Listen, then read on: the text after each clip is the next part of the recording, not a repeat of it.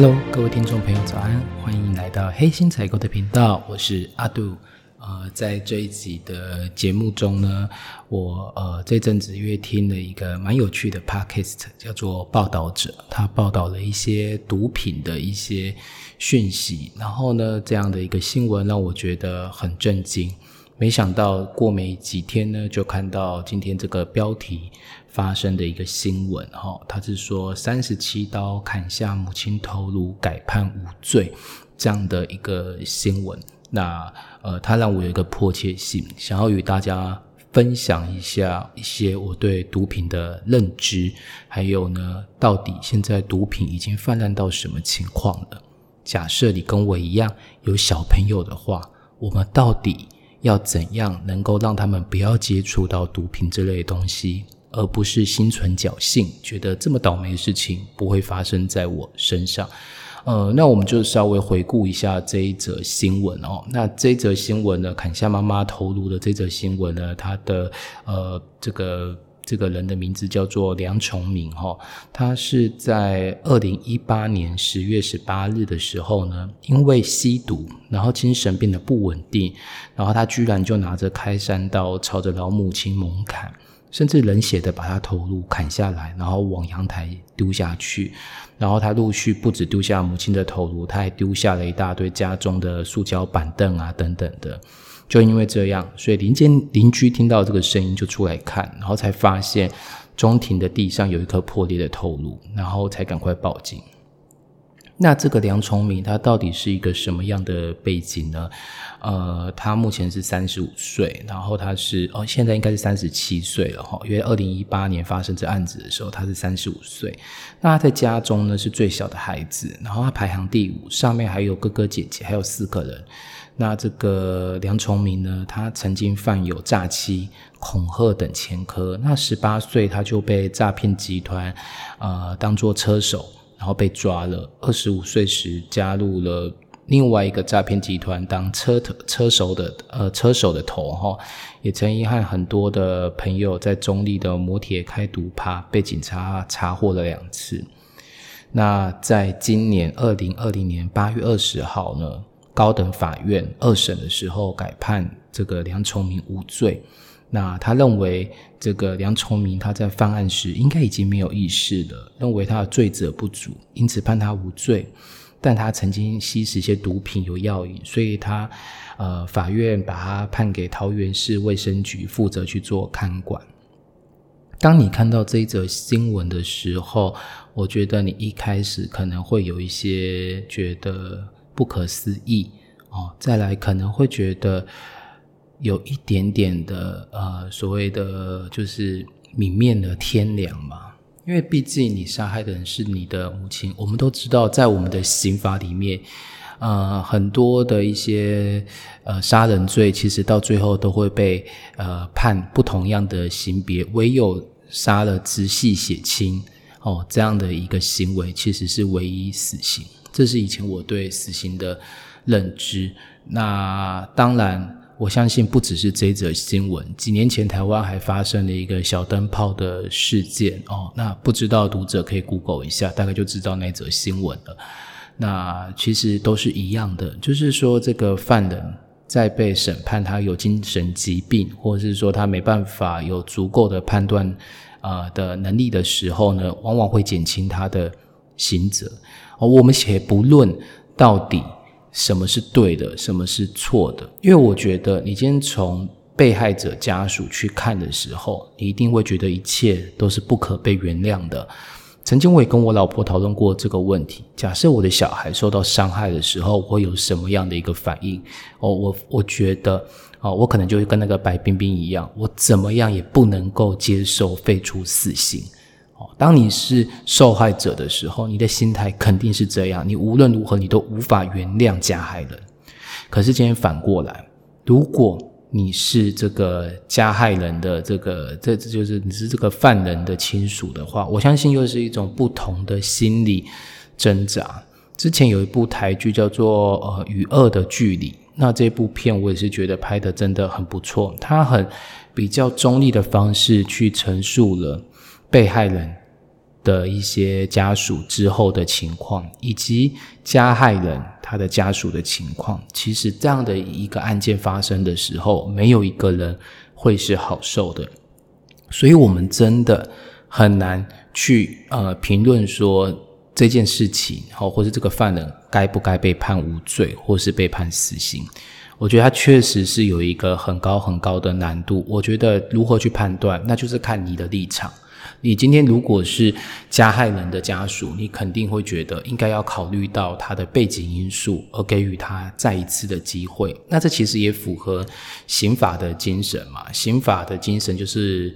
呃，威吓嘛，跟再教育，威吓就是说刑法立出来，就是希望借由刑责让大家感到害怕，而不敢去犯罪。好，那再教育呢，则是希望呢，这些犯行人到了监狱里面，接受了政府的重新的再教育，然后呢能知道自己做的事情是错的。哦，这是刑法它主要的两个精神。所以呢，看到这件事情上面的时候，我觉得真的嗯，没有完全的对与错。但是呢，他却让我看到了另外一件事情，就是报道者这个 podcast 啊，报道者他在报道一篇，他有一个有有一集节目在做安毒幽灵，安是安非他命的安哦，安毒幽灵。那这篇报道就让我看到了，就是毒品的泛滥对大家造成了什么样的一个伤害，以及怎么样的一个伤痛。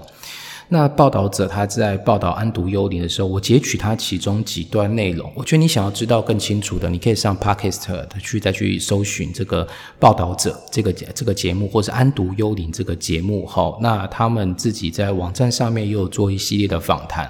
我觉得你从 Google 去搜寻的时候，你也可以看到一系列的内容。那我只简单的讲一下，呃，因为这件事情对我其实蛮震撼。我不知道原来台湾。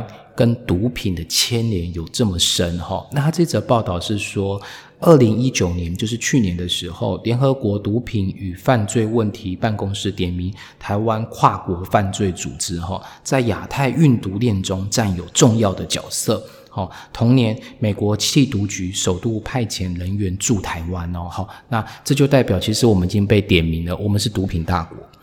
过去四年呢，台湾政府其实投入了数百亿的经费在新时代反毒的行动策略上面。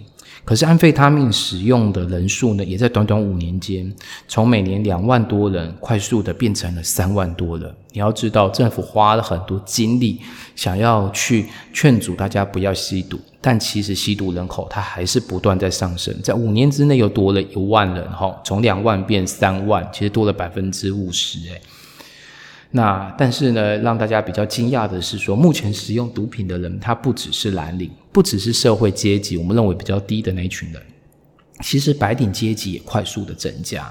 好，那呃，这个让我想到了一件事情，是为什么他对我是一个冲击？这讲到我高中的时候发生的一件事情，有一个学弟哦，他有一天跑来找我说，他妹妹遇到了一些麻烦，希望呢我能去够帮他做处理。那我当然就详细的问一下发生他什么事情了。那我介绍一下，他妹妹其实在台北的高中念的是前几志愿的高中，OK，念的前几志愿的高中。那家庭状况也很正常。结果呢，他妹妹去援交，好，去援助交际。好，那为什么会发生这件事情？原来是他妹妹本来想要买一只 iPhone 的手机，但当时他爸爸不愿意买给他。他认为说，你就是一个高中生，干嘛要使用到这么贵的一只手机？你只要有手机可以使用，就应该够了啊。那他们的家境其实基本上也算是小康，可是呢，就因为爸爸不愿意给他，他妹妹就跑去援交。那结果援交之后呢，发现这个这个就是嫖客也很糟糕，他到最后也没有付钱给他妹妹就跑掉。好，那这个当然就不是重点，重点是那时候他妹妹还是一个未成年的少女。那基本上这个嫖客是不是就已经犯罪了？所以呢，我这个学弟就请我去帮他处理这件事情。那当然，我们后来就是有把这个这个人约出来，然后甚至有报警。那后续的处理细节就不多说了，只是我必须讲。这两件事情对我都有震撼。我一直以为都是一些家境不好的人，然后他才会去呃从事这些比较呃我们不太能够认同的行为。但是我后来发现了，原来其实并不是这个样子。也就是说，只要这个人他有一些人的基本的欲望的时候，无论他的身份性别，其实他有可能就会去做这些事情哦，包括吸毒。那这篇报道后续又讲了。亚太安毒的产地呢，它本来都是在中国的广东，可是因为习近平上台之后呢，拼命的打压这些毒贩，好，所以呢，它的基地转移到了缅甸。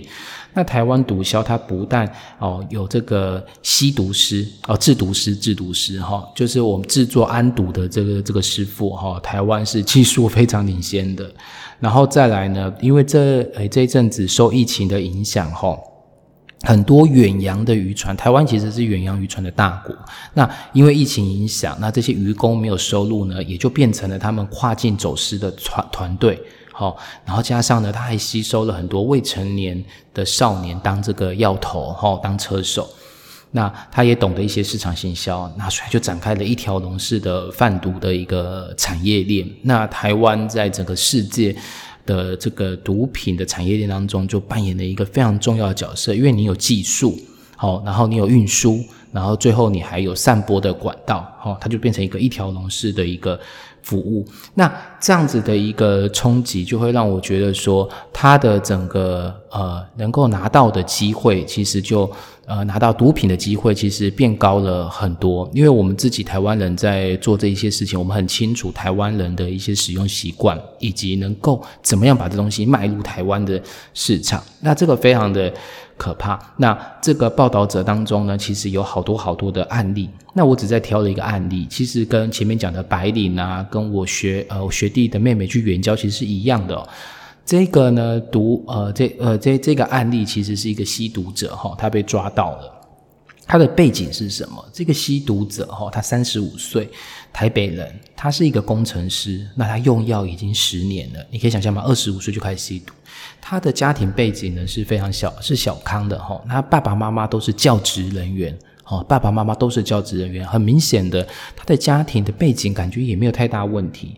那他说他从小就是一个很乖的小孩，那叛逆期很晚，那家里人也没有人会做一些不良嗜好，打麻将什么都没有，因为爸妈是教职人员嘛，也不会喝酒，也不会抽烟，他非常的非常的守规矩。直到大学，他的他的叛逆期出现了。二零一一年开始上交友软体，哈，那接触非法物质就是在二零一一年左右。那时候他二十五岁，一开始是在聊天中里面，哈，他去约炮，好，然后没有预期的，对方拿出了摇头丸和 K 他命。他说他那时候大概知道那是不合法的东西，但有了那一次的经验，哦，因为他就是一个环境，哦，对方请他使用，他就用了。后来想要试一下，那他当时他说他有一个迷思，他觉得。他认识一些呃圈内的朋友，哈，他们那个圈子的朋友也有在使用这样的一个药品，那他就感觉说好像没有什么关系，而且对自己的意志力可能有很高的期待，觉得自己不会上瘾哦。但是后来呢，他就是整个陷下去了。那陷下去之后呢，他其实也被抓到了好几次，但迟迟的都无法把毒瘾给戒除掉。好，那到这边为止，我觉得这就很明确告诉我们一件事情：真正在使用毒品的这些人，已经不是我们以前想象的那些所谓生活不正常、家庭背景不正常的那一群人。有蛮多的一群人，其实他一切看起来是非常非常正常的。所以，这是我觉得还是我们必须要很小心的。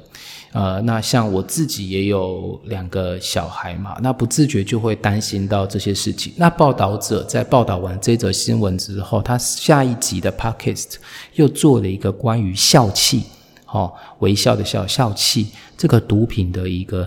研究哈，那呃，安非他命我们知道它是违法的，可是目前为止，笑气这个东西在国内还不算是违法的东西，它会被大量使用在一些电子的生产线上面，也会被使用在牙医的麻醉上面，所以它基本上不算是非法东西。那据说目前这样的一个校气这个毒品，在国内的呃学生市场里面非常的流行，原因很简单，因为在于它的价格便宜，而且它也不是真正。的毒品，呃，就他们的访问得知，就算你今天贩卖笑气被抓到了，不过也就拘役三天，哦，拘役三天，就只有关三天而已。所以这个东西其实基本上会比安非他命这种东西更容易取得，而且它的价格很低，很多小朋友都消费得起。那他们是怎么吸食呢？他也是买的时候，他就说一桶钢瓶大概两千块。那你要吸食这个笑气的时候，你是用气球，先把笑先把笑气装在气球里面，然后再对着这个气球去吸食啊。具体的我不是很清楚，不好意思，因为我真的没有吸过这种东西。那他说现在很多的学生族群在做使用，那常使用的方法，譬如说可能在家里开 party 啦，或者在 KTV 的包厢啊，因为它也蛮适合很多人一起使用，因为一个钢瓶的气量。其实蛮多的，加上价格不贵，所以其实已经有大量的呃在学的学生在使用这个东西。那所以就让我真的是很认真的去思考，是我自己有两个小孩，我不希望他们去接触这些东西。但我知道这种东西就好像是呃你去治理水患一样，你。要用疏导的方式，而不是用堵住的方式。你完全把它堵住，不让他知道，不让他了解，那反而他有一天好奇心泛滥的时候，或是同才的一个鼓动的时候，他就极有可能就又会继续接触到这样毒品的这样东西。所以我觉得呢，我自己推荐给大家几个小方法，也是我思考很久以后，就是对小朋友会对毒品这边，我会去做一定程度上面的呃。的教导，譬如说，可能要告诉小朋友毒品是什么东西，那它的副作用是什么，而且有一个很重要是，你不要有侥幸的心态，认为你不会上瘾。哦，因为它这所有东西呢，其实都不是在你的预料之内，所以你必须要知道。那包括一些呃吸食毒品之后的惨状，呃，像前阵子我觉得政府的一些教育里面都有嘛，就是譬如说你可能就是会包尿布或什么，我觉得这种东西可以很小就让他知道，因为知道这些东西，他对这些东西就像是呃。打疫苗一样，他身体会有一定的抗体，他会知道这东西我听过，这好像是我已经听过一个东西，那它的副作用很可怕，好，而且它一定会上瘾。那这是第一个，我觉得你要教小孩子怎么去认识毒品。那第二个呢，我觉得要加强跟小孩子的。沟通，就像我现在的习惯是，每天在吃晚餐的时候，其实就会有那么一段，因为小孩子吃饭很慢嘛，那其实我就会利用这段时间跟他们聊聊天，问他们一下今天发生了什么事情。哈，那举例来讲，像昨天呃，因为是周末的关系，那我是带小孩子去家乐福买一些日用品，那结果小朋友看到那个抓娃娃机就非常非常的感兴趣。你也知道那五光十色的效果，而且那种很可爱的那种小玩具，其实对小朋友。有莫大的吸引力，所以我的呃大女儿就一直跟我讲说，她一定要夹看看，她一定要玩玩看。那当时呢，我就跟她说，因为其实她现在每一周我们都有给她零用钱，都会给她一百块的零用钱。那我就会跟她，那我当下就跟她讲说，那你自己思考一下，你要不要玩？你如果要玩的话，那就只能用你的零用钱去玩，那玩完了就没有。OK，那。结局你大概就知道了，因为他夹那个东西通常都是要两百块甚至更多钱才夹得到了，你一百块怎么夹都夹不到，因为那我抓娃娃机在你拉起来的那一瞬间，其实就松开它的爪子，其实东西就掉下去了哈。那其实我就利用昨天晚上哈，就是那是昨天下午发生的事情，然后呢，我就利用昨天晚上吃晚餐的时候，就跟我的大女儿去讲了这件事情，就是我想要跟她沟通一些观念，那我觉得正好有发生一些事情，其实就可以跟她沟通，我会跟她讲。你看哦，他那个娃娃机旁边有写一个保证夹取哦，保证你一定能够夹到。他要写一个金额两百元。我说你去想一件事情，他娃娃机在运作的时候，这样你每一次夹起来的时候，它都会松掉。这个就是因为你还没投到两百块。一旦你投到两百块的时候，它夹子会变紧。只要你有夹到东西，它一定能够掉出来被你给拿到。可是你想想看，两百块的价值是什么？你可以花两百块夹到这个小小的玩具。但是呢，你如果直接去买这个玩具呢，它可能就是就只有个二十块或三十块。也就是说，你直接去买玩具，你就可以买十个嘞，对吧？你不要去夹娃娃，你直接花钱去买这个玩具，你可以买到十个。第二个呢，我我第一个观念想给他就是说，这其实根本就不值得。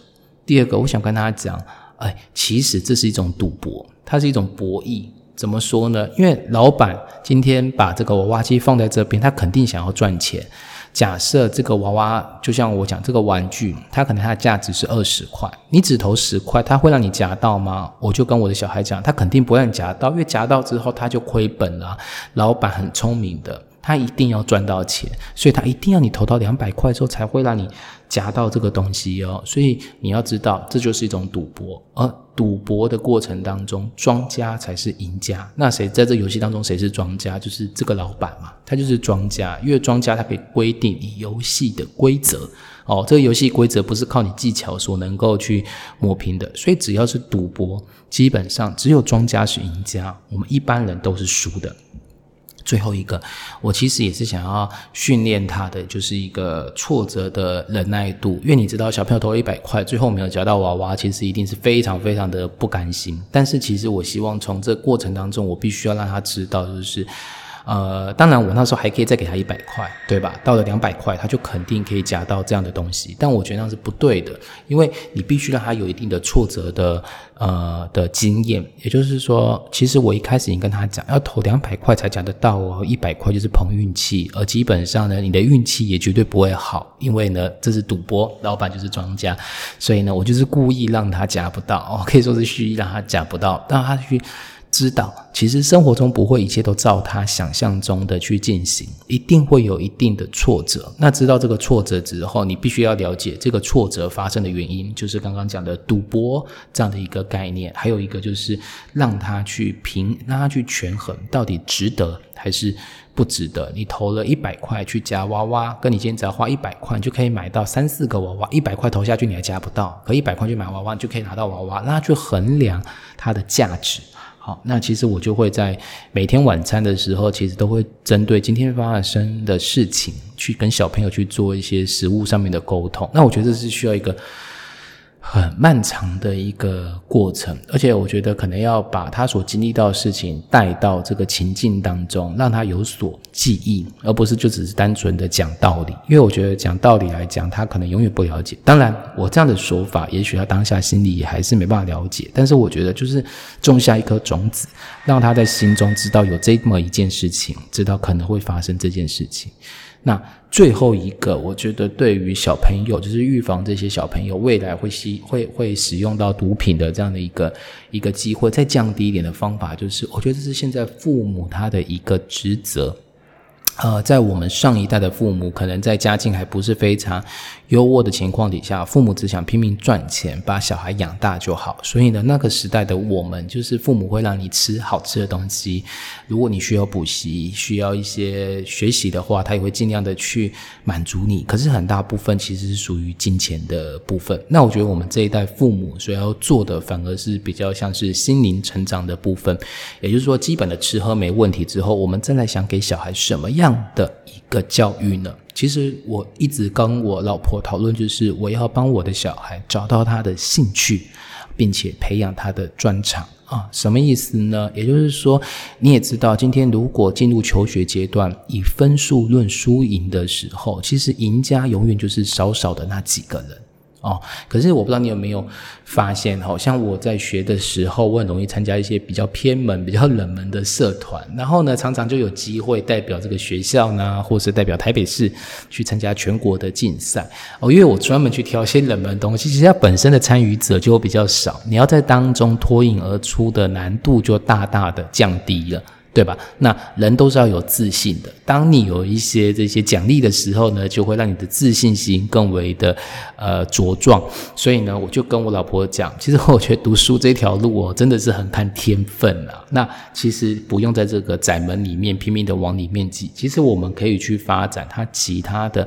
兴趣跟专长，那这种东西当然也不是你说说就好，因为小孩也没那么厉害，他可以马上知道他自己的兴趣在哪里，或是专长在哪里。那所以我觉得父母我这时候扮演的角色呢，有你要去做两件事，一个是深度，一个是广度。什么是广度呢？我觉得你就要带着小孩子多参加一些活动，像我这一阵子就常，因为我小孩子还不是很大，所以我都会带他们参加看一下那个如果儿童剧团的一些表演。或是救国团，它也有很多小朋友的一些美术课程啊，好，还有舞蹈课程等等的。